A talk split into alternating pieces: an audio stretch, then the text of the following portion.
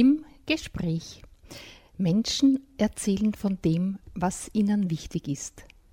Eine Sendung von und mit Eva Schermann.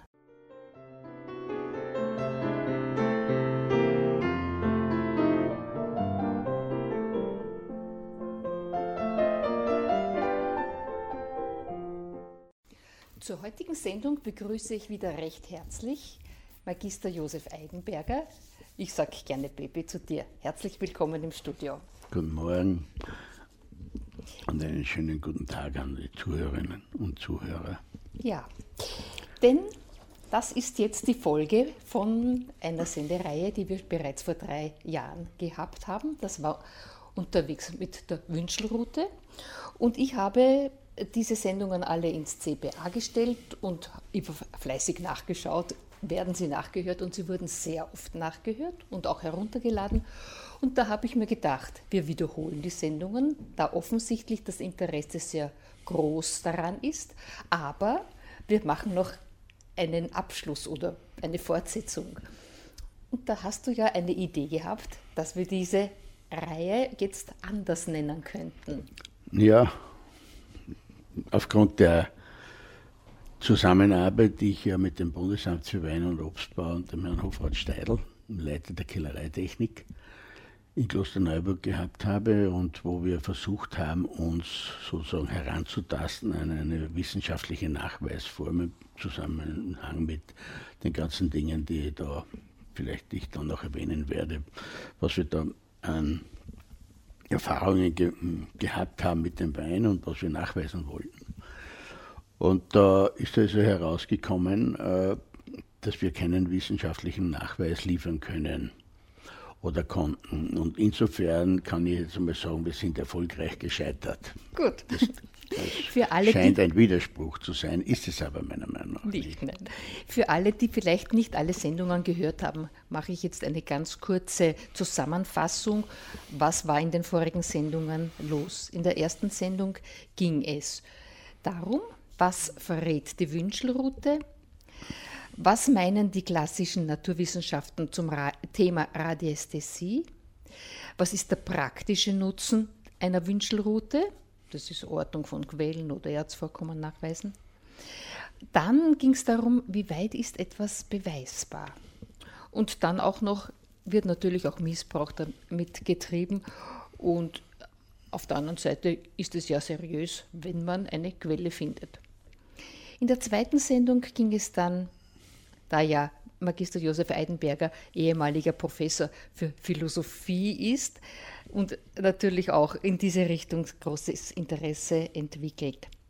Da ging es dann Esoterik, was ist das? Was bedeutet das heute? Wie ist sie entstanden?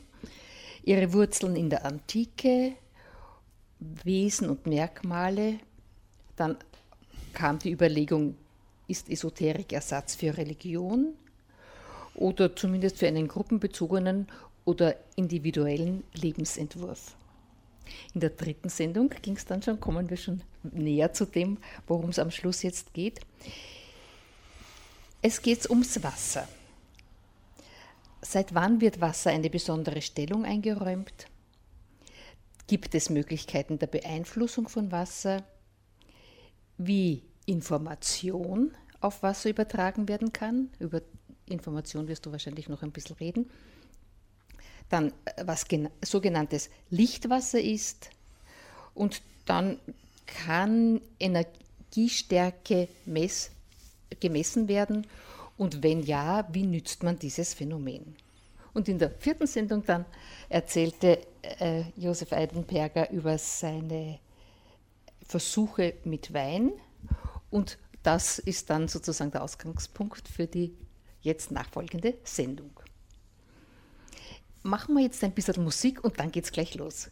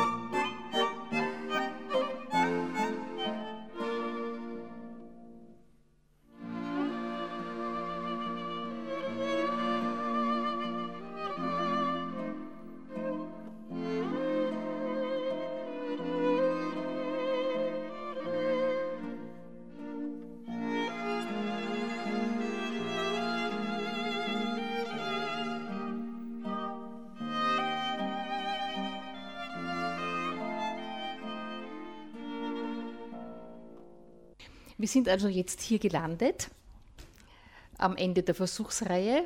Und du magst vielleicht noch ein bisschen schildern, wie das Ganze war und was dabei rausgekommen ist. Ja, die ganze Geschichte hat ja damit begonnen.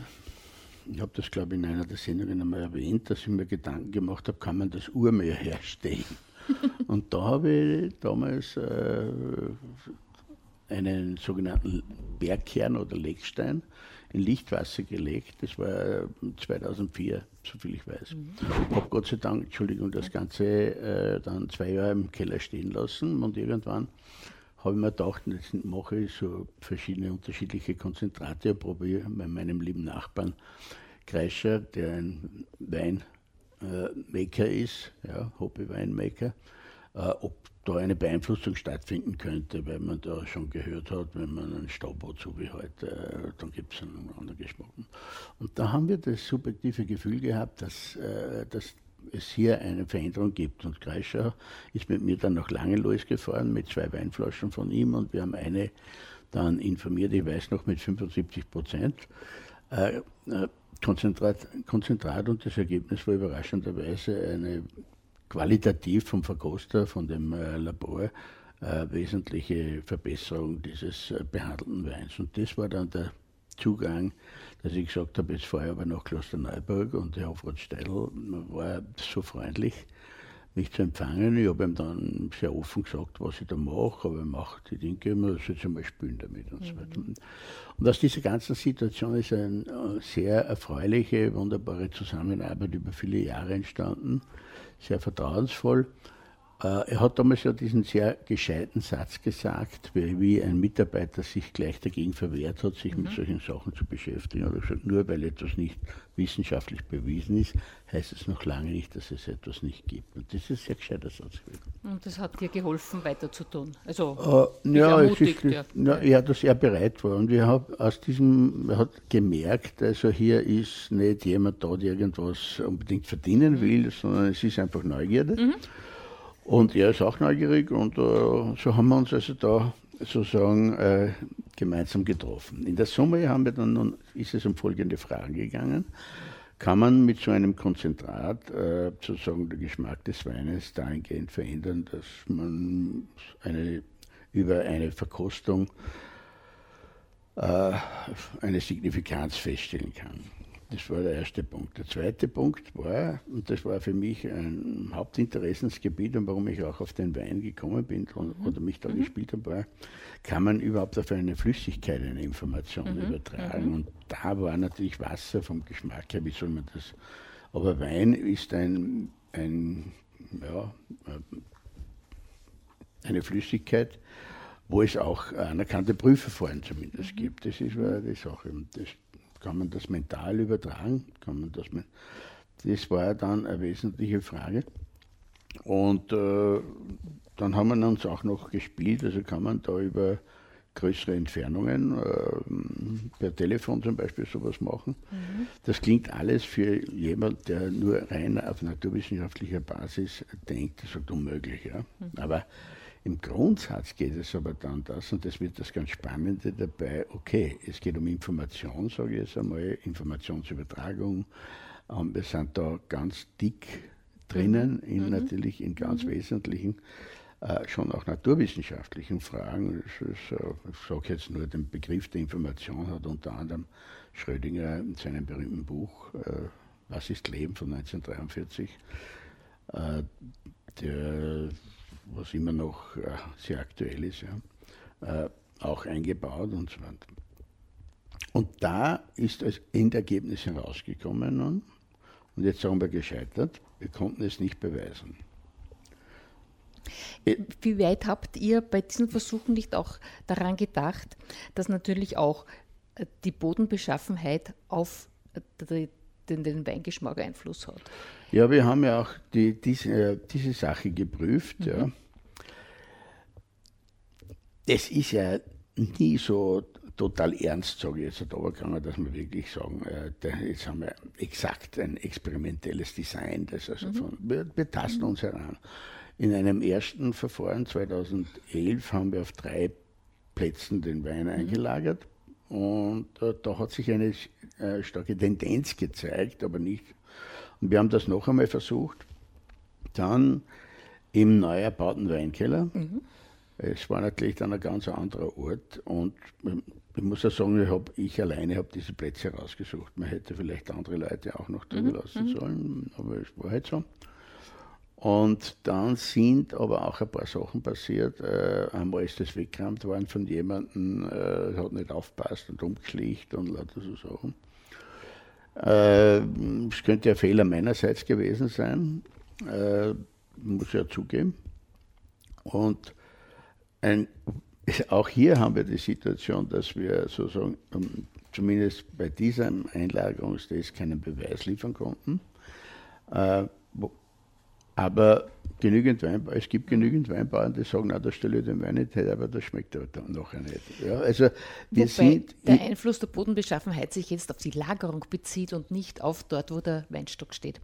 Nicht dort, wo der Weinstock ja. steht. Ja, ja. Hm? Das ist ein Lagerungsproblem, mhm. ja, ist ein mhm. eindeutiges Lagerungsproblem.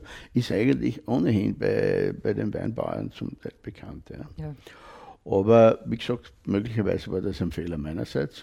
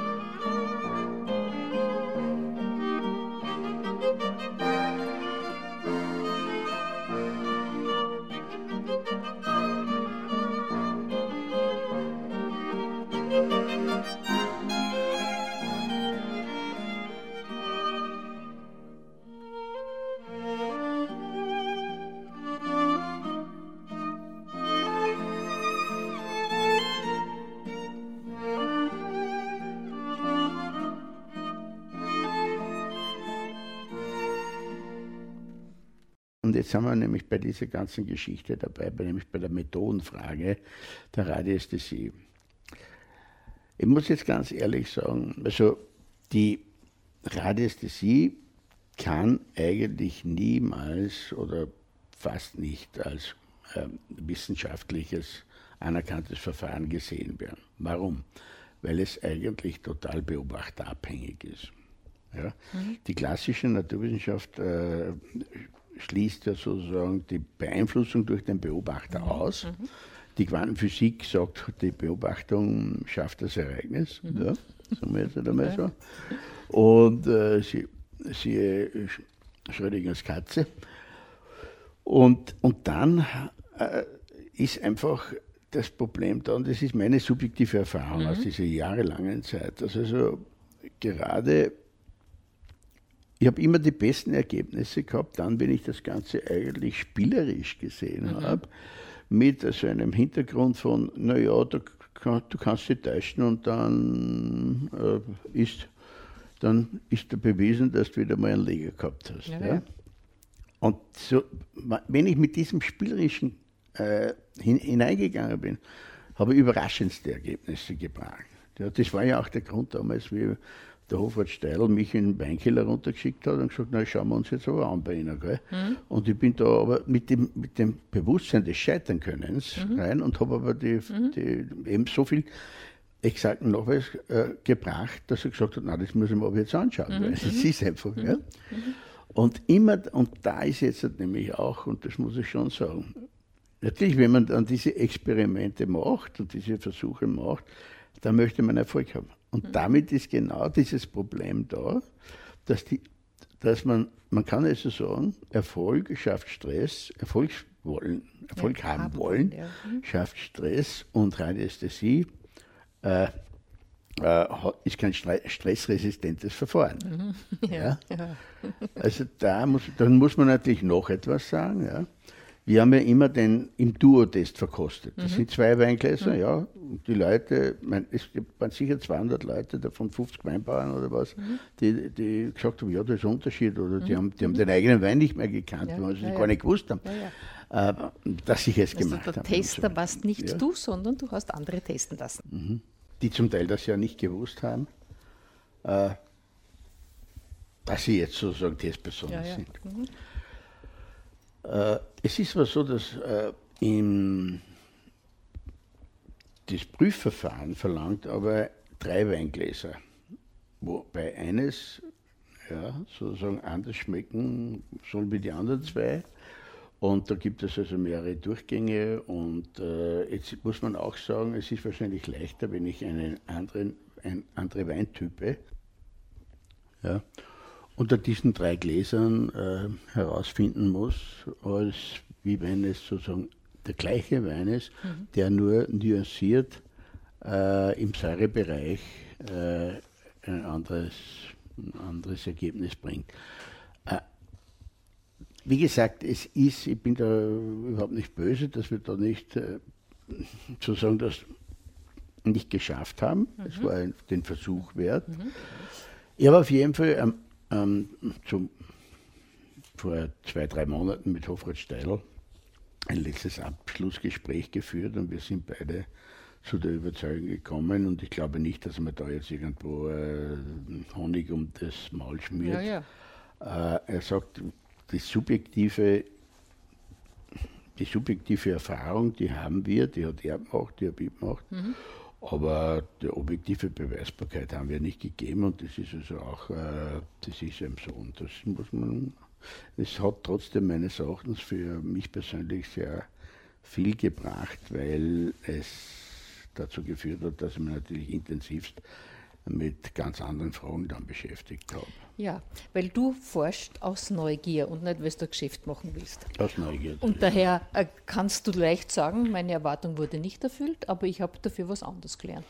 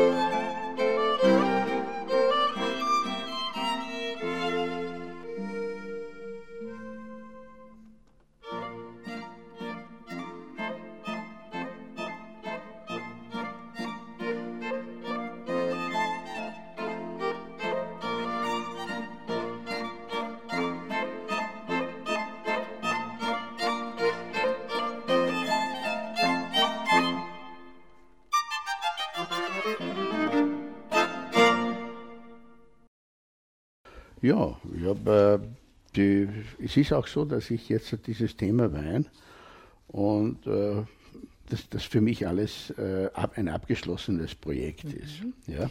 Auch die Wünschelroute? Mm, partiell auch, mhm. ja. ja. Also ich mache ja nur mehr ganz selten irgendwas. Ich fahre auch äh, nirgends mehr hin, um ein Wasser zu suchen oder was. Mhm. Erstens, das, das Herz spielt da nicht mehr mit. Mhm. Äh, ist das, geht das schon körperlich? Ja, ja, ja es geht schon sehr ja, auf, ja. Die, auf die Substanz. Ja. Äh, es hat sich mein Interesse verschoben. Aha. Das Interesse aus der, äh, insofern verschoben, als aus der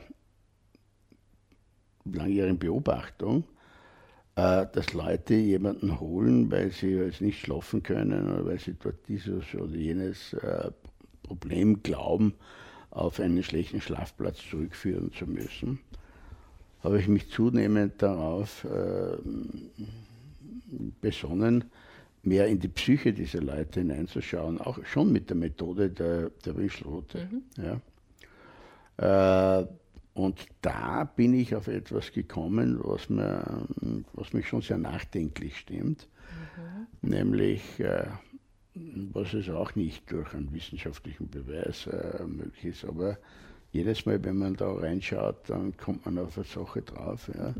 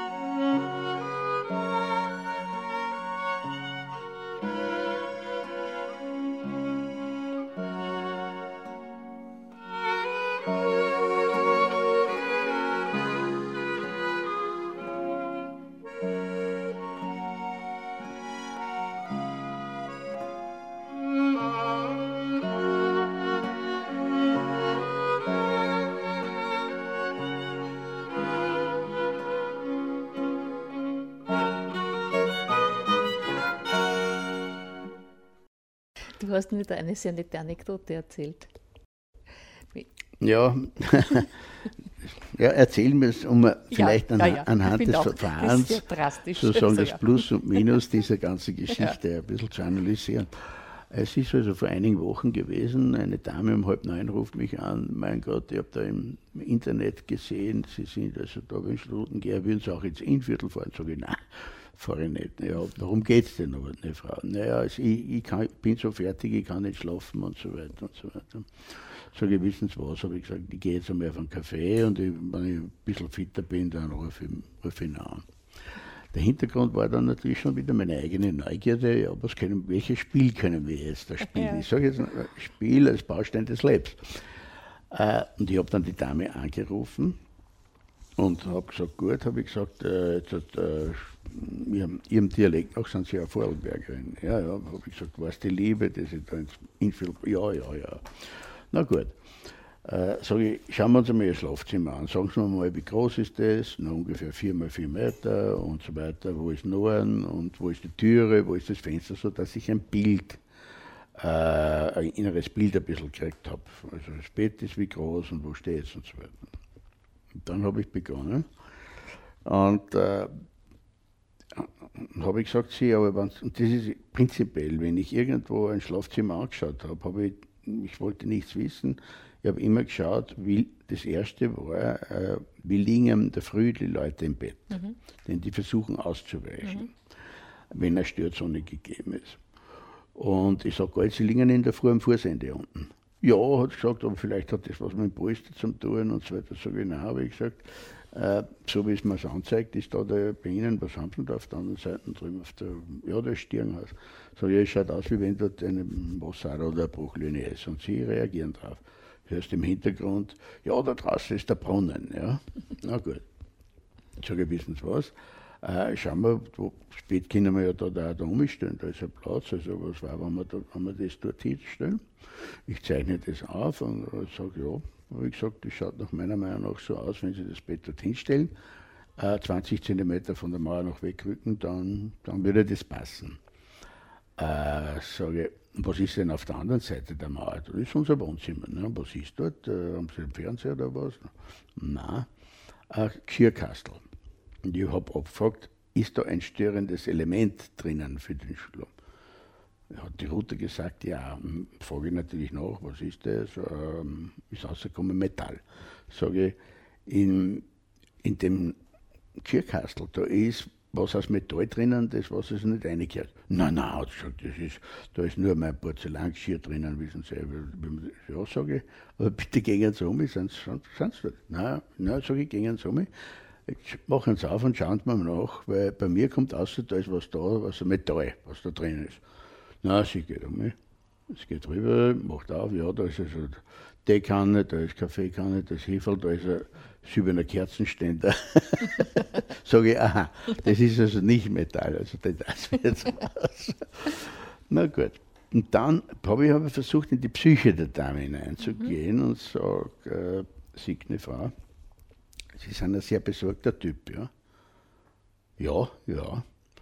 Dann schaue ich nach, woher kommt das? Mhm. Aus welcher Familiengeschichte? Und da, ist auch, da frage ich hinein. Also kommt das väterlicherseits, mütterlicherseits, äh, dann wiederum großväterlicherseits, großmütterlicherseits und so weiter. Es ähm, hat die Route angezeigt, die Großmutter mütterlicherseits. Sage ich, was war denn mit ihrer Großmutter los? Mütterlicherseits. Ja, Mai hat gesagt, die hat elf Kinder gehabt. Meine Mutter war die letzte, die hätte gar nicht mehr auf die Welt kommen sollen, weil sie so viele Sorgen gehabt hat, dass sie war gar nicht mehr überlebt und so weiter. Der Vater war so ein, so ein Laus, ist nach Hause gekommen, Kinder machen und dann wieder verschwunden und so weiter. Nur sage ich, da, da kennen wir ja eh schon, wo wir herkommen und so weiter. Und dann sage ich noch, weil, sage ich, sie habe ich gesagt, aber ihr Schilddrüsen ist ja vollkommen im Eimer. Mhm. Sagt, ja, mein Gott, nein, ich habe eh schon gedacht, dass ich Morbus Hashimoto habe, äh, weil ich habe die letzten paar Monate sieben Kilo zugenommen. Sage jetzt muss ich noch was schauen, was sagt die Frau. Sie rufen mich an, anstatt dass sie zum Doktor gehen. ja, anstatt dass sie zum Doktor gehen äh, und äh, das ist ja vollkommen klar, dass sie dann fertig sein müssen. Ja, mag schon sein, aber das ist Jetzt gingen sie aber schleunigst. Dann, ja, was bin ich denn schuldig? Sage ich, rufen Sie wieder an, wenn Sie gut schlafen. aber Sie hat noch nicht angerufen? Sie hat noch nicht angerufen, das ist auch nicht so wichtig. Ja, ja. Äh,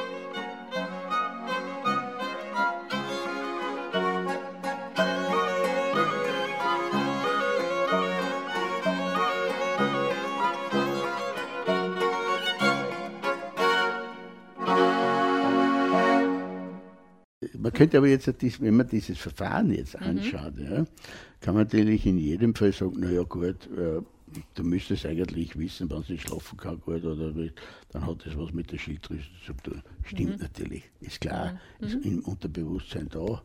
Äh, äh, das ist, äh, wir können nicht etwas herausfinden, wo wir nicht davor Wissen haben. Ja.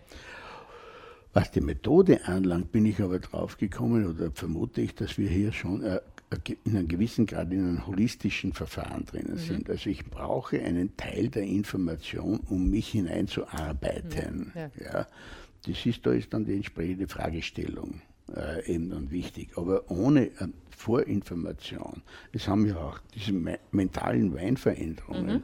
die ich über Telefon in Klosterneuburg gemacht habe, wenn das Glas nicht genau dort gestanden ist, wo es ich subjektiv ähm, am Schreibtisch, wo ich gekommen habe, wohin das steht, dann mhm. hat das nicht funktioniert. Mhm. Bin ich aber immer draufgekommen, wenn er es nicht hingestellt hat, damit er mich testet. Ja. Aha, hat, das hat es auch gegeben, ja. Ja, ja, ja, ja, ja nein, das hat schon, das hat schon mhm. genügend, ja, das ist, das ist Also er hat da gut mit da.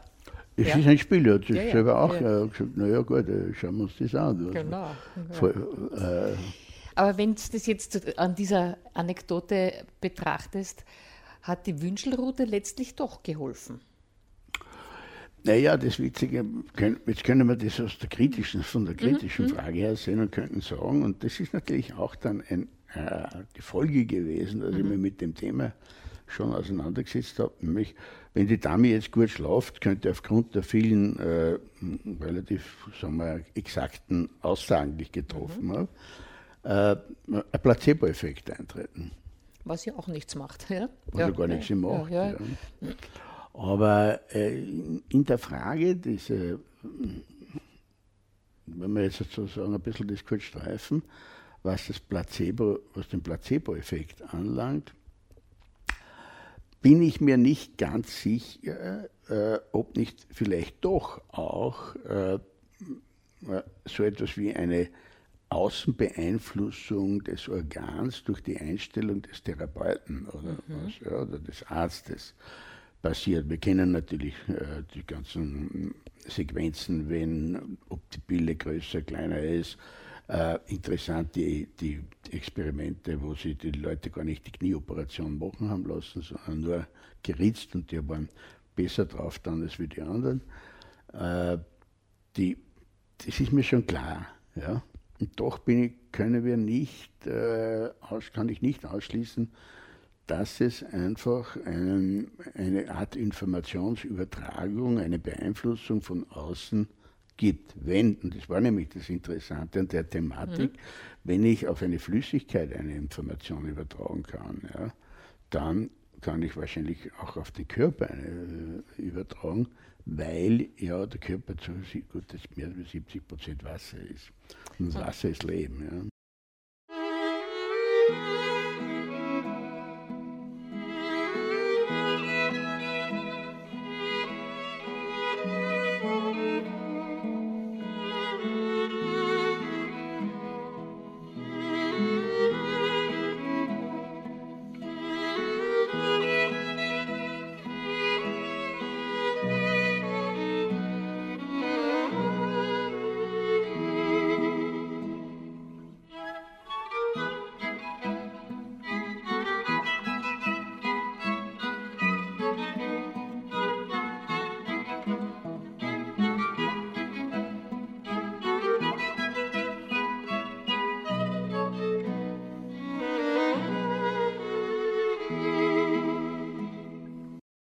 Jetzt sind wir bei der Frage, was ist Information?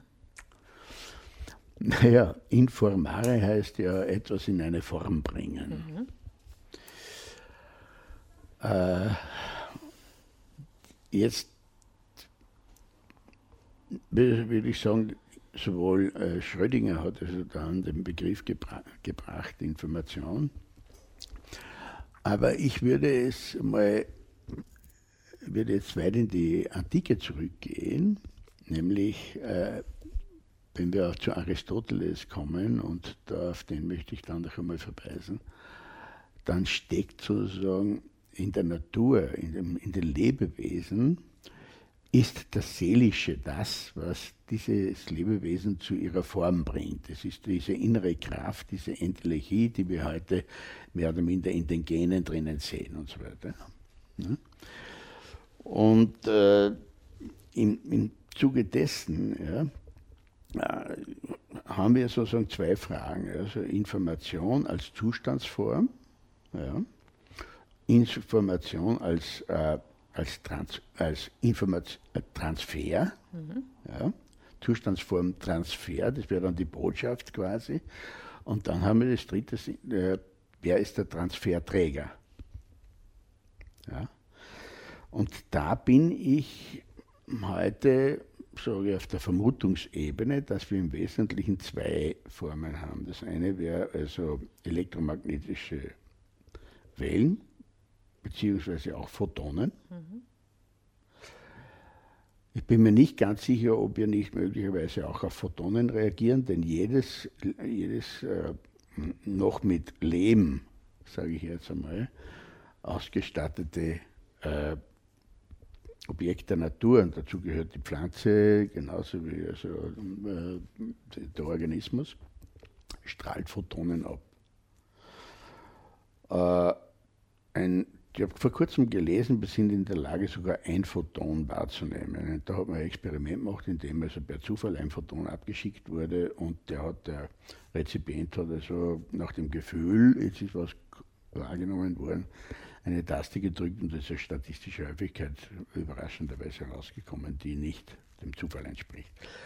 Äh, also von Lichtwellen, sage ich jetzt einmal, als Informationsträger, Radiowellen, wie wir sie jetzt gerade haben. Und das andere ist aber als ein Resonanzverhältnis mit von Wasser. Mhm. Und das ist der eigentliche spannende Punkt für mich, dass ich glaube, dass wir sozusagen in Resonanz, wir sind ein Resonanzwesen. Ja. Jetzt komme ich aber nochmal auf den Aristoteles zurück, denn ich glaube, und jetzt sind wir in der Kulturdeterminiertheit unserer Wahrnehmung, ja, wir sind auf der einen Seite äh, jetzt über Jahrhunderte hinweg haben wir auf der einen Seite, wir haben fünf Sinnesorgane. Und die Kritik an der Radiästhesie ist ja, wir haben ja dafür kein Sinnesorgan. Mhm. Mhm. Ja?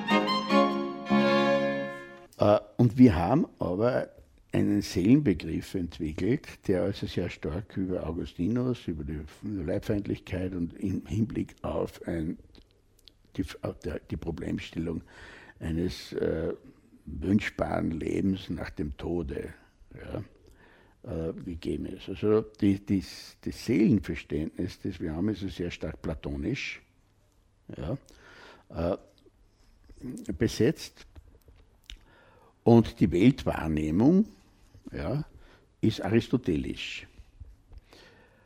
Und da ist aber so, dass ich persönlich glaube, dass wir mit diesem platonischen Seelenverständnis in die Irre geführt wurden, was also die Betrachtung der Natur anlangt.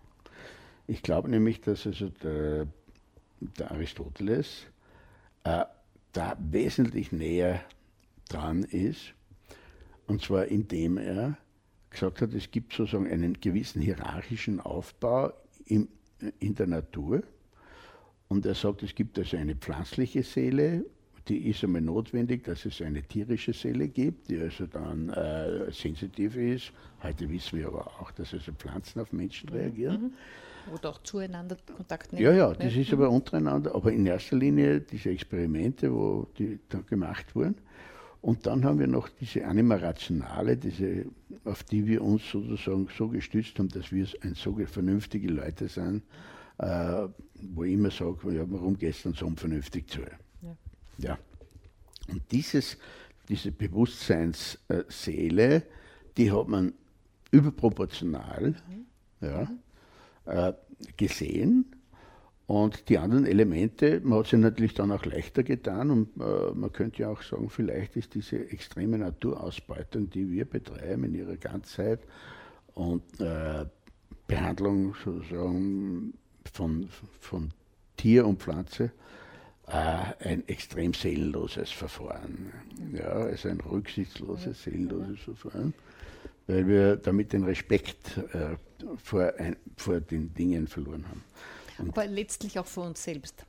In letzter, in letzter, Konsequenz haben wir uns über diese Welt, ja, ja. und haben uns, ich bin da festen Überzeugung, dass dahinter ein riesiger zerstörerischer Prozess läuft. Ja. Und äh, ich muss ehrlich gesagt sagen, greife ich jetzt ein bisschen hinaus, wenn man glaubt, wir sind also dazu berufen, das Weltall zu erobern, weil wir den Ballon da sowieso kaputt machen, dann halte ich das für einen Zynismus von Wissenschaftlern. Ja, ja. ja. Also da, das ist also eine andere Frage, die man dann. Also ich, für mich ist es so, und ich habe das eh schon einmal erwähnt, dass ich über diese ganze Auseinandersetzung einen ganz eigenen Seelenbegriff entwickelt habe, nämlich Seele ist die Summe aller Beziehungen, die wir sind. Das soll ich jetzt mal sein bewusst. Also nicht, und wir sind Beziehungswesen. Ja? Mhm. Und äh, Beziehung zur Natur, zu den Mitmenschen, ich habe ja, glaube ich, einmal schon erwähnt in der Sendung, dass ja, die, wenn man die Geschichte der psychoanalytischen Schulen anschaut, dann wissen wir, jeder hat irgendwo ein Defizit hergenommen. Mhm. Ja, Freud, was die frühkindliche Erfahrung. Und dann ist eine Theorie drum gebaut. Ja, ja, und der, oder der Jung und der. Adler und so weiter. Ja. Ne? Also es ist immer um Defizite gegangen. Oder, und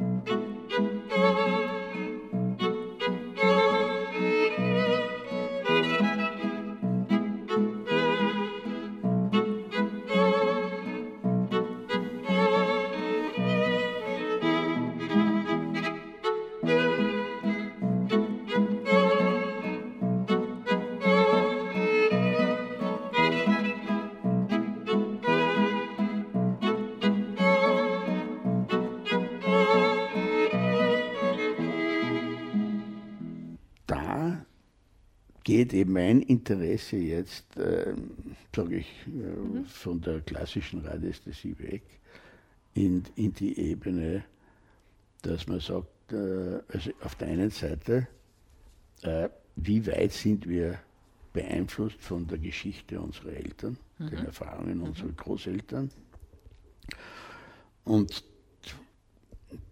möglicherweise, wir, wir, wissen ja, dass wir jetzt äh, auf der Erfahrung von den Forschungen im Bereich der Epigenetik äh, allmählich ein ganz ein anderes Bild bekommen. Also es ist nicht mehr der Darwin alleine da oder der große Makopetzky, sondern der halt der Lamarck kommt wieder hervor. Mhm. Und wenn ich meine eigene Lebensgeschichte, wenn ich da so offen bin, anschaue, äh, auch im Sinne des Knotis Seaton, also der eine der schwierigsten Aufgaben ist und bekanntlich in Delphi am Tempel gestanden ist, erkenne dich selbst, ja, in der Rückschau meines, auf mein Leben, ja, dann sehe ich, wie sehr ich sozusagen sogar genetisch beeinflusst worden bin durch die äh, dramatischen Erfahrungen meiner Mutter zum Beispiel. Ja. Denn das erste Kind äh, musste nach einem zweitägigen Geburtsprozess äh, mehr oder minder sterben, dass die Mutter überlebt und die Mutter hat mich in einer Phase der, der, der Panik und der Angst ausgetragen. Und ich kann mich gut erinnern, der Primarius Hofer hat einmal gesagt, Neurodermitis haben die Kinder, deren Mütter Stress in der Schwangerschaft haben. Mhm, mhm. und ich habe Neurodermitis ja. in einer Form entwickelt. Ja. Gleichzeitig aber, wenn man sich das jetzt genau analysiert, ist ja auch interessant, wenn ich das sagen darf, äh, das heißt, die Mutter hat unheimliche Angst mhm. gehabt. Wir werden aber auf eine Welt hingeboren, wie sie wahrscheinlich ist. Mhm. Das ist eine ganz wesentliche äh, Sichtweise, das ist also nicht reine Mutation im Sinne eines Zufallsverfahrens, mhm. sondern die Epigenetik liefert äh, jetzt die Nachweise, dass sozusagen hier äh, Einflüsse gibt bereits äh, auf die Gene und das sich dann in den, häufig in den übernächsten Generationen auch auswirkt. Ja. Und damit sind wir wieder bei dem alten Punkt, also das Trauma der Großmutter mhm. Ja, mhm. und so weiter. Und wenn man das jetzt, wenn ich kurz unterbreche, auf die, unsere jetzige politische Situation umliegt, äh, was erwarten uns, also was, wie werden die nächsten Generationen agieren mit diesen dramatischen Erlebnissen? Ja, ich meine jetzt in erster Linie mal, wir können, wenn wir jetzt in unsere mhm. Kultur reinschauen, mhm. muss, ich mir, muss ich mir die Frage stellen, wo sind die Treibkräfte, die Triebkräfte mhm. und Treibkräfte derjenigen, die die Ausländerfeindlichkeit mhm.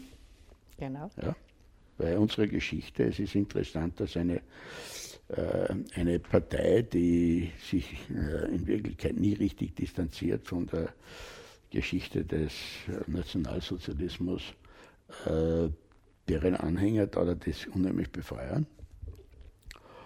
Äh, das ist die eine Seite. Die andere Seite, und da mache ich mir schon Gedanken, was passiert mit den Seelen all dieser Menschen, die jetzt seit dem syrischen Krieg und, die, mhm. und alle diese. Ja, ja, das meinte ich, ja, ja. Das ist, das ist also, das, das, ist ein, das ist ein Wahnsinn. Ja. Und da vielleicht hat der, da hat wahrscheinlich der Dalai Lama recht, wir, laufen, wir laufen in ein Jahrhundert der Gewalt hinein, weil die einfach. Umgekehrt, um noch einmal auf das zurückzukommen, wo sind unsere äh, Traumata her? Da habe ich ein sehr interessantes Buch gelesen von der Sabine Bode, äh, Die vergessene Generation. Und da schreibt sie über die während und kurz nach dem Krieg Geborenen, in welchem Geist und vor allem mit welchen äh, Lasten diese Menschen aufgewachsen sind. Darüber wurde nie geredet. Mhm. Arm waren immer die Holocaust-Opfer oder die Kriegsgefallenen. Aber wie, es ist, wie ist es diesen Kindern gegangen? Wer hat denen geholfen, das zu verarbeiten?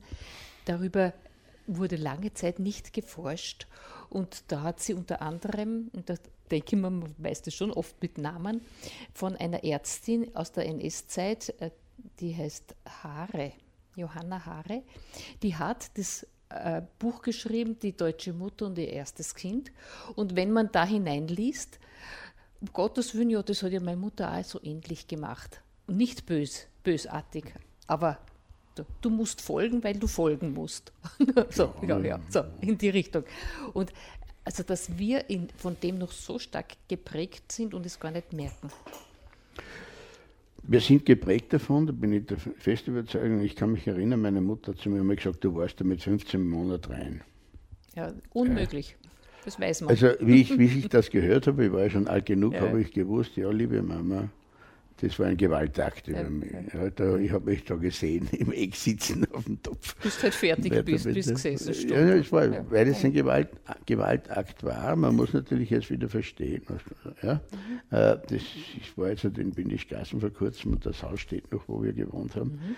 Es hat kein Wasser gegeben. Der zweite Bruder, der da war, das Windelwaschen, das war ja alles ein Ding. Und es war einfach ein Gewaltakt.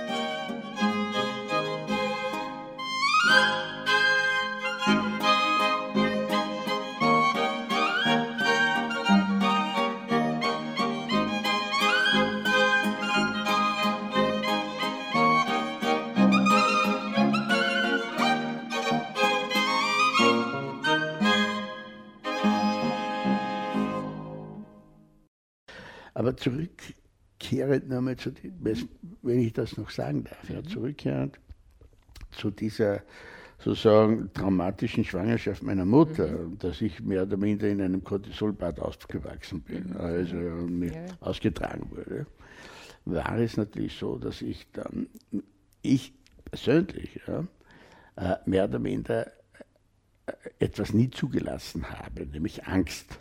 Mhm. War genau, ich habe sozusagen äh, die Gegenbewegung in mir getragen, gegen die Angst meiner Mutter. Mhm.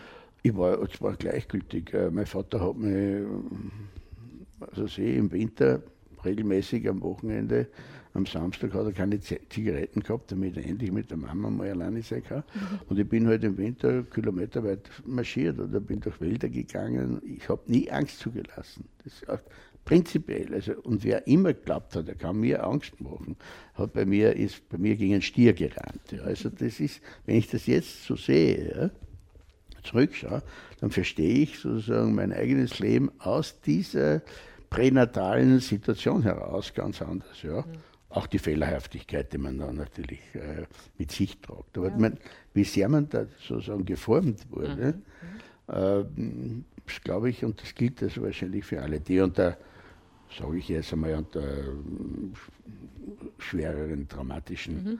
Bedingungen aufwachsen. Mhm. Das gerade vor kurzem habe ich ein Erlebnis gehabt, das mich sehr berührt hat. Äh, syrische Familie, die nachgekommen ist und die ich dann nach Parzell gebracht habe und der kleine Bub kommt heraus und ich nehme den hoch. Der hat jetzt äh, seinen Vater praktisch nicht mehr gekannt. Ja. Für den bin ich irgendein Mann. Ja, und ich nehme den hoch, der hat sich ohne Widerstand hochnehmen lassen und, äh, äh und ich kenne das, ja. ich weiß das von rumänischen mhm. äh, Kinderheimen, die mhm. haben sich auf, raufgestürzt auf ja. uns Männer äh, so im Sinne eines ja, Nähe suchen, sage ich ja, jetzt einmal. Äh, das, war, das Kind hat schon was mitgemacht, das ist schon geformt. Durch diesen Krieg, durch diesen Krieg, durch diese zwei, zwei Jahre, durch die, durch die Ängste der Mutter, durch die Spannungen, äh, sind ja alle sofort krank geworden, wie sie da waren, ja. weil ich diesen Stress habe, released und alles. Und, das ist, und da, wenn ich da sozusagen diese plumpe Ausländerfeindlichkeit höre, ja, diese sehnlose, weil beziehungsgefühlloses äh, Reagieren der Leute. Es ist unglaublich. Es ist, ich muss sagen, es ist unglaublich, wie viel nämlich Dummheit ja, da ist. Ich wollte es nicht sagen, aber es ist es, genau. Es, inzwischen sind ja die Ausländer für alles ja. Ja, schuld in Österreich. Es ist ganz wurscht, was los ist. Es sind die Ausländer schuld. Ja. Es ist nicht zum Beispiel die Stadt Wien schuld, wenn sie es nicht gescheit kontrolliert oder was. Es sind immer nur die Ausländer schuld. Also es ist unglaublich.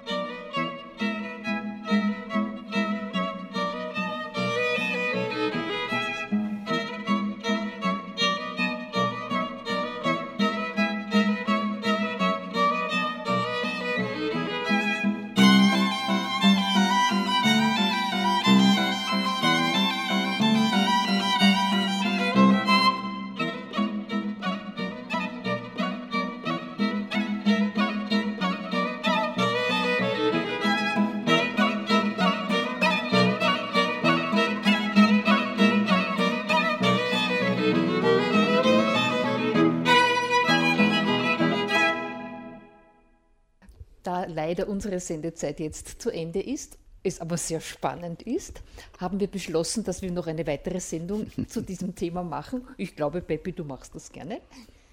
Naja.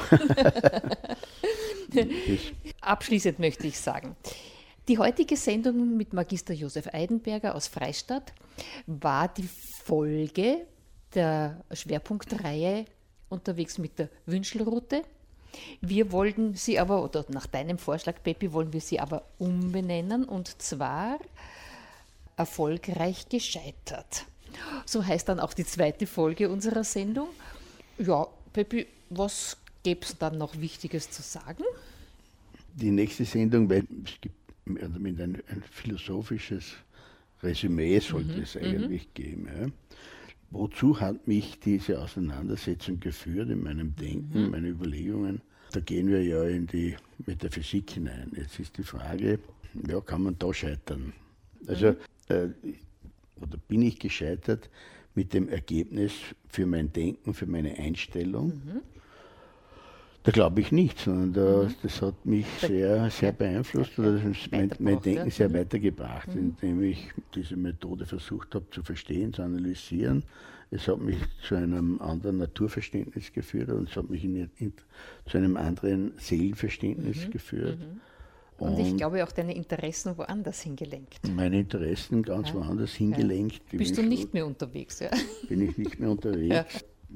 Für mich steht nicht mehr die die Außenwelt so im, im Vordergrund, natürlich mhm. in, der, in der Untersuchung, sondern ist der Mensch und seine psychische Konstellation und seine evolutionäre Entwicklung und wohin, woher kommen wir, können wir ja sagen, mhm. woher kommen wir, wie sehr sind wir von der Vergangenheit geformt und wohin gehen wir?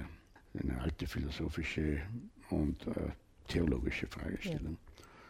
Gut, dann freuen wir uns auf das nächste Mal. Herzlichen Dank fürs Zuhören und danke für dein Kommen. Bitte sehr.